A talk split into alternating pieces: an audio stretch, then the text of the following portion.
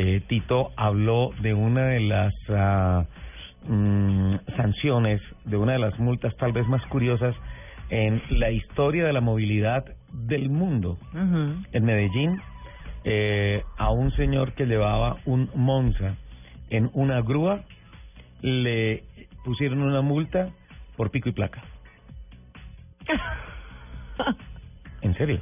Y fue una, ah, una fotomulta que, mm, que le llegó obviamente la notificación a su correo y pues lamentablemente pues el señor dijo, bueno, sí, el carro salió tal día, estaba en una grúa y pues simplemente la grúa pasó, la cámara la detectó, le tomó la fotografía y de una vez envió la multa y la metió al sistema. El señor aparecía como un infractor y tenía que pagar la multa y todo eso. Está en el proceso de hacer la reclamación y sobre la misma fotografía tomada por la cámara del fotocomparendo, ¿sí? Ujú. de la fotomulta, pues eh, está tratando de hacer la reclamación por ir montado el carro sobre un planchón en un momento de pico y placa Sí. le aplicaron una multa.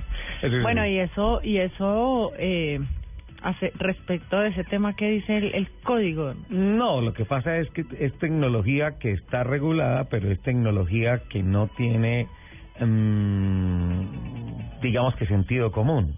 Sí, claro. Están disparando tomar fotografías de la placa que sea par el día par, esté donde esté, y la cámara no interpreta. Dice, ah, no, es que está en una grúa, entonces la grúa sí tiene la posibilidad de moverse, el carro no está en contacto con la calle Ajá. y todo esto. Entonces es tecnología que está regulada, pero obviamente Pero obviamente, pero pasar exacto, eso no tiene que pasar primero por un filtro. lo que pasa es que la tecnología es justamente para evitar esos filtros. La tecnología es justamente para hacer mucho más dinámico el tema, mucho más eficiente el tema y se presentan situaciones como esta. La cámara cumplió con su trabajo, pescó una placa que estaba en pico y placa y pues obviamente obturó, tomó la fotografía y automáticamente generó la, la información que vino al sistema y quedó cargado el sistema como que había una infracción con un vehículo de pico y placa que no debería estar en la calle. Estaba en la calle pero estaba sobre una grúa.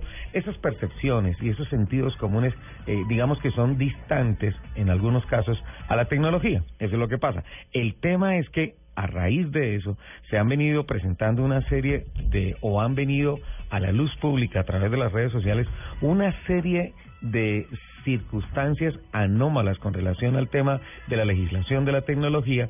No, legislación de la tecnología, no, no lo estoy diciendo bien.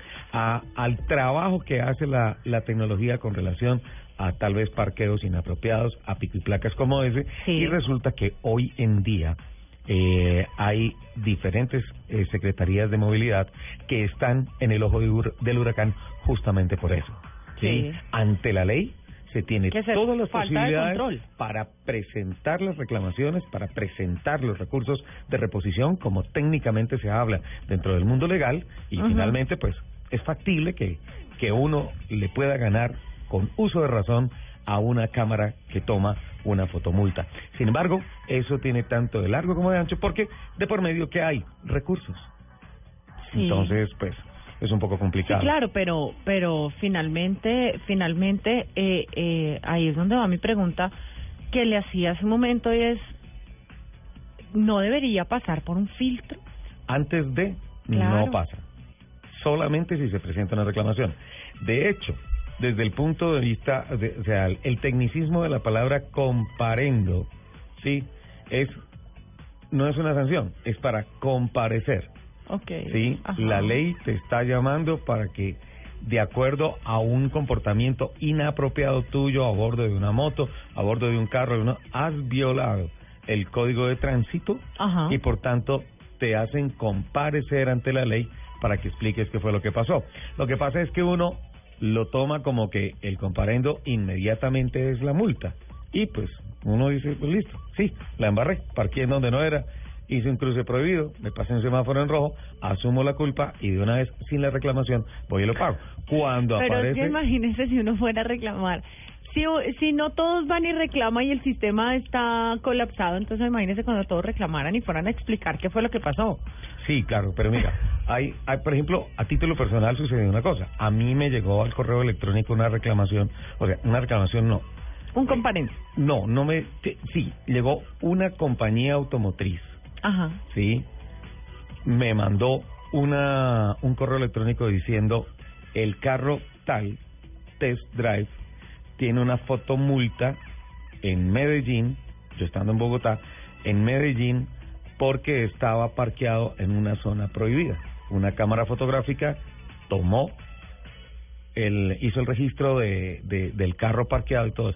Yo tuve que empezar a presentar un poco de documentos para evitarme la idea de esta Medellín y decirles que en ningún momento yo había manejado ese carro, que en ningún momento había estado en Medellín, que ese no era yo, que era alguna cosa. No sé por qué en el sistema apareció mi licencia de conducir asociada a ese carro. Tuve que hacer la reclamación y finalmente no tuve que pagar nada y finalmente eso se borró del sistema y todas esas cosas quedé libre de toda culpa.